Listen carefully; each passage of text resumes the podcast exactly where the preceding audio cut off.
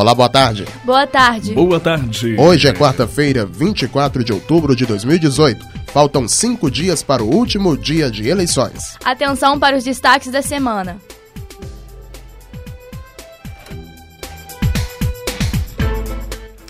TSE e Polícia Federal vão investigar se empresas bancaram propaganda ilegal para Bolsonaro no WhatsApp. Nova pesquisa Ibope aponta que Jair Bolsonaro lidera, mas vantagem sobre Haddad diminui. E segundo a pesquisa, Romeu Zema amplia vantagem contra Anastasia. Marina Silva declara apoio crítico ao PT. Urnas passam por auditoria e fraudes são descartadas. Inquérito de Aécio Neves é arquivado. Carlos Bolsonaro é banido do WhatsApp após medidas do aplicativo. Bem-vindo, Política na Rede está no ar com a apresentação de Edson Costa, Valmir Lopes e Gabriela Pavlovski.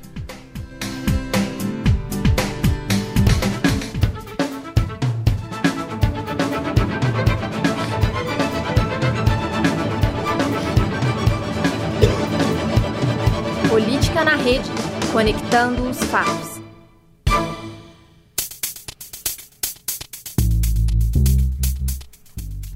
Agora são 5 horas mais 33 minutos. Acompanhe a partir de agora os principais destaques da semana. Falamos ao vivo do Laboratório de Áudio da PUC Minas na unidade São Gabriel, em Belo Horizonte. E vamos à nossa primeira notícia. O TSE vai investigar se empresas bancaram ilegalmente o envio de milhares de mensagens por WhatsApp para favorecer a candidatura de Jair Bolsonaro. O ministro Jorge Mussi aceitou o pedido feito pela equipe de Fernando Haddad. A decisão aconteceu no mesmo dia em que os controladores do aplicativo anunciaram que foram tomadas medidas imediatas para impedir o envio de mensagens em massa. Contas foram banidas do WhatsApp, entre elas a conta de Flávio Bolsonaro, que é filho de Jair Bolsonaro e foi eleito senador pelo PSL. O aplicativo tem cerca de 120 milhões de usuários no país. Ainda não há prazo para o despacho da ação aberta pelo TSE, mas especialistas afirmaram ao jornal El País que improvável que isso ocorra antes do dia 28 de outubro. A Procuradora-Geral da República, Raquel Dodge, decidiu também fazer uma investigação no âmbito penal. Dodge pediu que a Polícia Federal investigue as empresas envolvidas e, segundo ela, um esquema como esse seria uma afronta à integridade do processo eleitoral. O esquema ganhou repercussão após uma reportagem veiculada no jornal Folha de São Paulo. O Ibope divulgou ontem o resultado da segunda pesquisa do Instituto sobre o segundo turno da corrida ao governo de Minas. Segundo a pesquisa, o candidato Romeu Zema, do Novo, lidera com uma ampla vantagem, alcançando 67% das intenções. Antônio Anastasia, do PSDB, aparece com 33%. Anteriormente, Zema tinha 67% das intenções de voto e Anastasia 34%. Para calcular os votos válidos, são excluídas da amostra os votos brancos, nulos e indecisos. O procedimento é o mesmo utilizado pela Justiça Eleitoral para divulgar o resultado oficial da eleição. 10% dos eleitores declararam votar em branco, nulo ou em nenhum candidato e 5% afirmaram não saber em quem votar.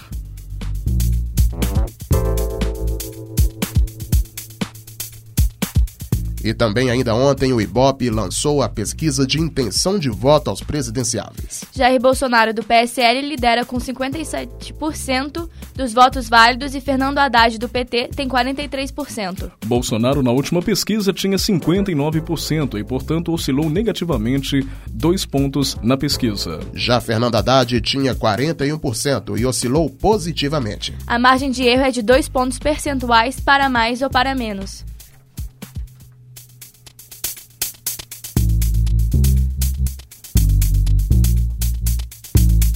A fala de Eduardo Bolsonaro, que basta um soldado e um cabo para fechar o Supremo Tribunal Federal, provocou reações intensas entre os ministros da corte. Eduardo é deputado federal reeleito pelo PSL de São Paulo. Desde segunda-feira, ao menos três ministros já vieram a público repudiar as declarações do filho do candidato à presidência, Jair Bolsonaro, que é do mesmo partido. Porém, a mais forte veio justamente do decano do Supremo, o ministro Celso de Mello, que taxou a declaração de golpista. O ministro Marco Aurélio afirmou que vivemos tempos estranhos e que a fala de Eduardo Bolsonaro representa uma falta de respeito com as instituições. No último domingo, durante uma coletiva para falar sobre o combate às fraudes e notícias falsas nas eleições de 2018, a ministra Rosa Weber do Supremo Tribunal Federal e também presidente do Tribunal Superior Eleitoral, afirmou que as instituições brasileiras estão funcionando normalmente e que os juízes brasileiros não devem se abalar com uma declaração que é, na sua visão, de todo inadequada. O vídeo que viralizou nas redes sociais ao longo da semana é de uma palestra que ele fez há quatro meses em um curso preparatório para um concurso da Polícia Federal. Questionado sobre a possibilidade de o Supremo barrar por algum motivo a candidatura de Jair Bolsonaro e o Exército reagir em favor do capitão da reserva, o parlamentar fez o comentário dizendo que a corte máxima do país precisaria pagar para ver. O deputado se defendeu nas redes sociais dizendo que a fala foi um exemplo esdrúxulo e pediu desculpas aos que tenham se sentido atingidos.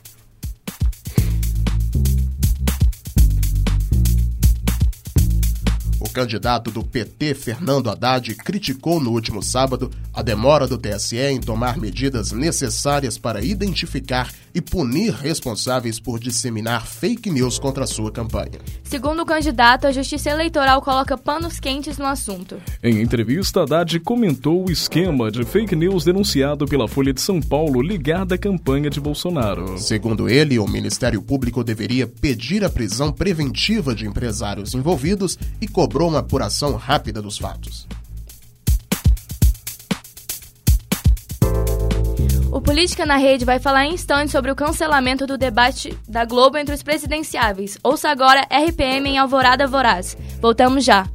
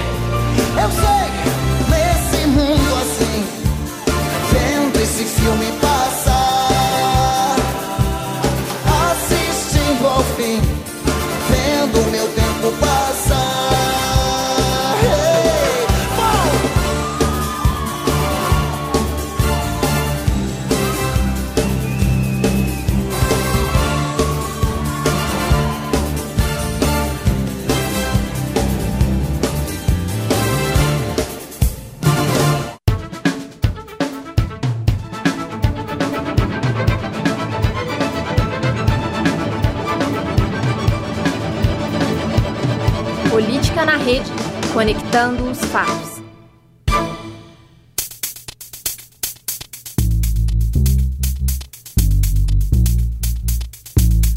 Agora são 5 horas mais 30, mais 42 minutos e você ouviu RPM com a música Alvorada Voraz de Paulo Ricardo e Luiz Esquiavon. Política na Rede então está de volta.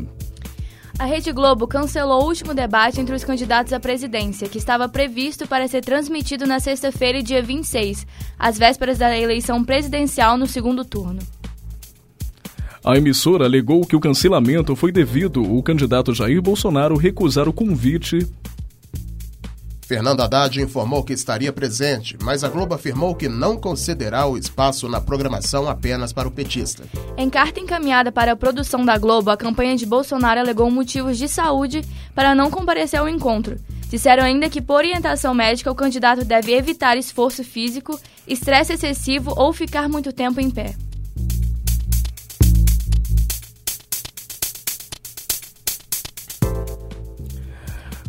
A ex-senadora e ex-candidata derrotada Marina Silva da Rede declarou nesta segunda-feira apoio crítico ao presidenciável do PT Fernando Haddad. Marina declarou em nota oficial que fará oposição ao candidato Jair Bolsonaro, pois, segundo ela, o presidenciável defende a extinção dos direitos dos índios, discriminação de minorias, repressão aos movimentos e degradação às mulheres, negros e pobres.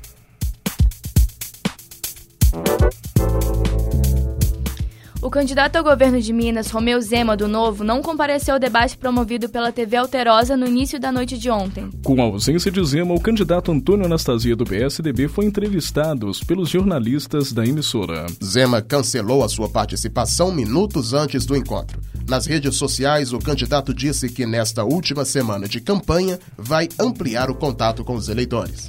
Zema afirmou que estará presente no debate da TV Globo, que será transmitido amanhã.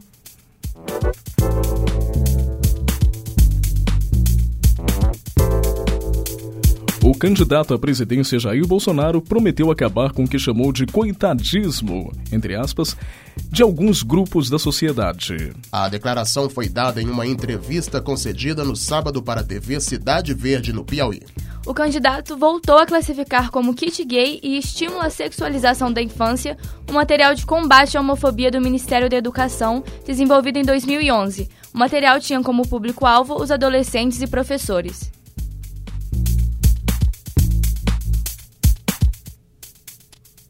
Após pedir ao Tribunal Superior Eleitoral a suspensão do WhatsApp em todo o país, o PSOL voltou atrás. O partido não fala mais em suspender o aplicativo até a votação do segundo turno. Em nova manifestação enviada à corte, o PSOL pede agora que o TSE adote medidas para coibir abusos nas eleições, como, por exemplo, a aplicação de multa. A palavra suspensão sumiu do texto. A justificativa da legenda é que o WhatsApp está sendo usado na dissemina disseminação de notícias falsas por meio do aplicativo de mensagens.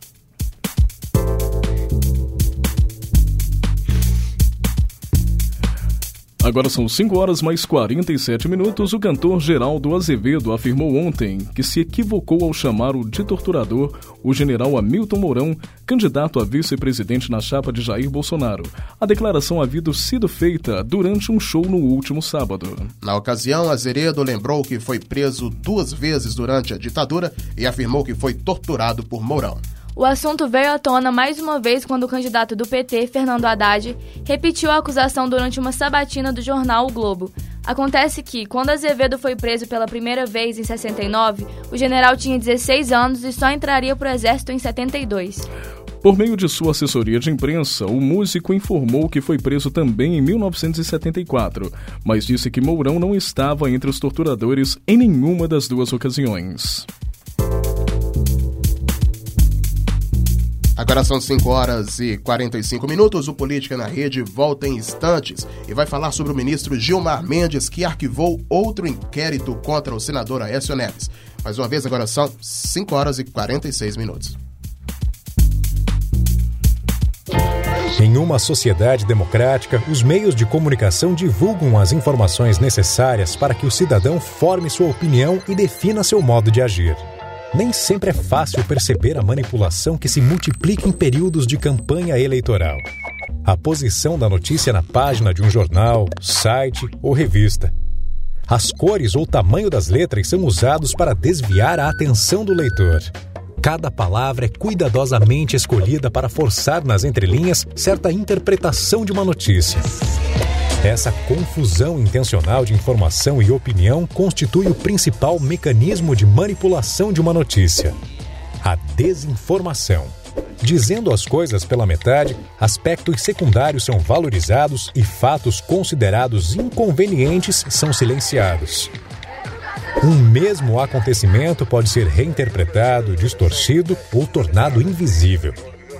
Um partido aparece como se fosse do bem e o outro do mal.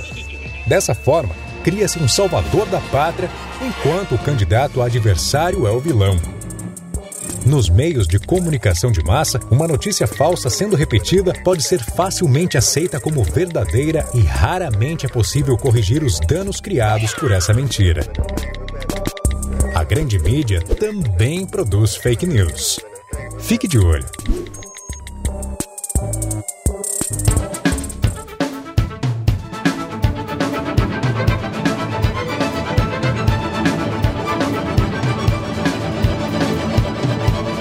Política na Rede, conectando os fatos.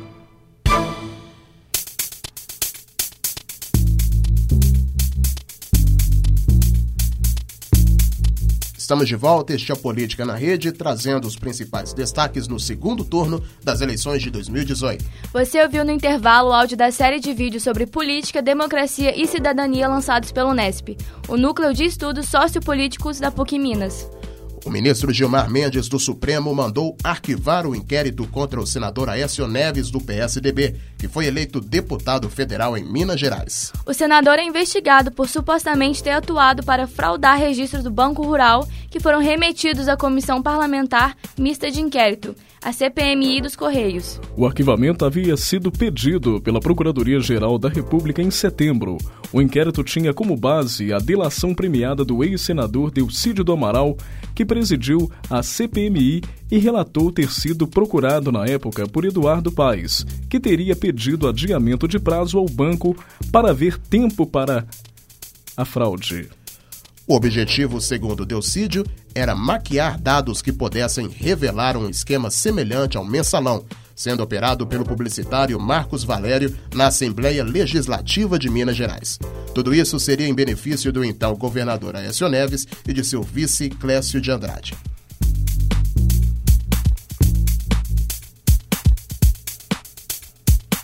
O Facebook removeu nesta segunda-feira, dia 22, um grupo de 68 páginas e 43 contas da rede social que juntas formavam a principal rede de apoio a Jair Bolsonaro. Segundo a empresa, essas páginas que pertenciam a um mesmo grupo chamado Raposo, Fernandes Associados, violaram as políticas de autenticidade e spam ao criar endereços falsos e múltiplas contas com os mesmos nomes para administrar os grupos. O conteúdo compartilhado pelas páginas não teve influência sobre a decisão do Facebook.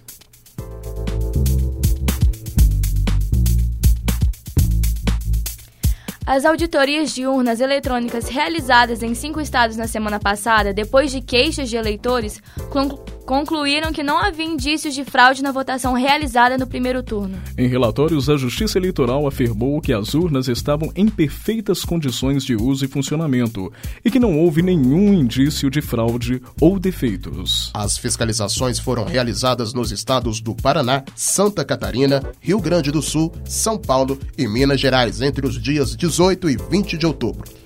Elas atenderam pedidos de eleitores e uma solicitação do PSL, partido do presidenciável Jair Bolsonaro, que se queixaram de que a foto do candidato não aparecia na urna ou que a votação for encerrada sem que fosse pressionada a tecla confirma. No total, foram auditadas 21 urnas em procedimentos acompanhados pelo Ministério Público Eleitoral, OAB, partidos políticos, peritos e observadores da Organização dos Estados Americanos.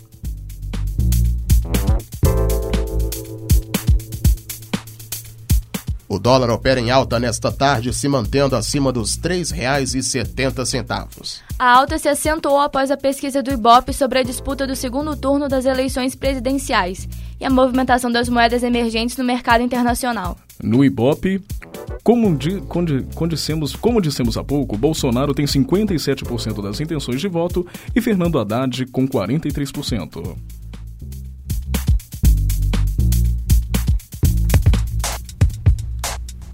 E agora, coluna semanal com Ian Santos.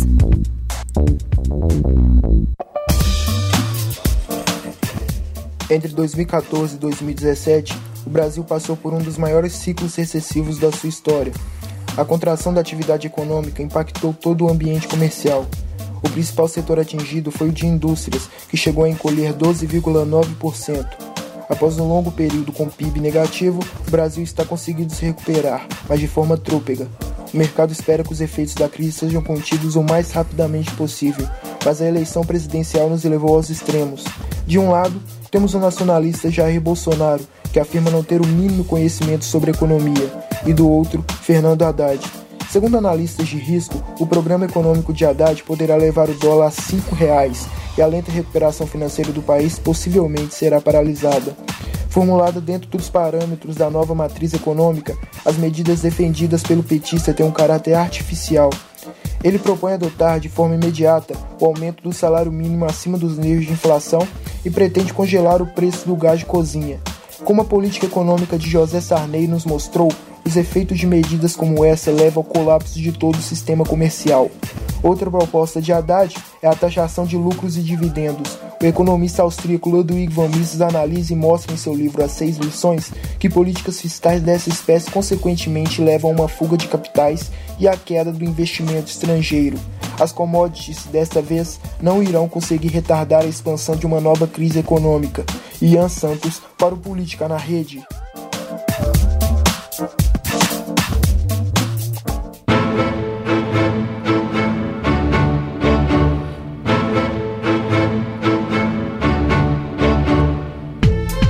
Política na Rede desta semana fica por aqui. Relembre os principais assuntos do programa de hoje.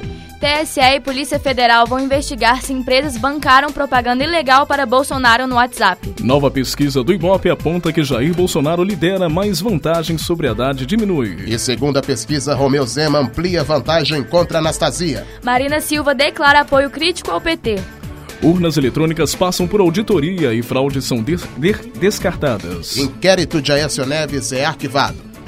Carlos Bolsonaro é banido do WhatsApp após medidas do aplicativo. Este foi o Política na Rede, produzido por alunos de jornalismo da PUC Minas, Unidade São Gabriel, com apresentação e produção de Edson Costa, Valmir Lopes, Gabriela Pavlovski e Ian Santos, e os trabalhos técnicos de Raíssa Oliveira. Uma boa tarde para você. Agradecemos sua audiência e até a próxima semana. Boa tarde, bom domingo de votação. Lembre-se de votar com consciência. Uma ótima tarde, lembrando a você que na semana que vem o programa, excepcionalmente na segunda-feira, dia 29, com um balanço geral do segundo turno aí dos resultados das eleições presidenciais e também estadual e claro, um balanço geral sobre o panorama aí do segundo turno pelo Brasil e os primeiros reflexos. Uma ótima tarde para você e claro, uma excelente noite. Política na rede conectando você aos fatos.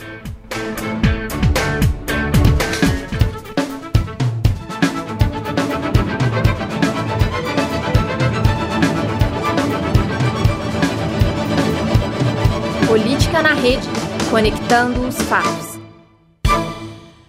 Essa produção é do Lab SG, onde você vem aprender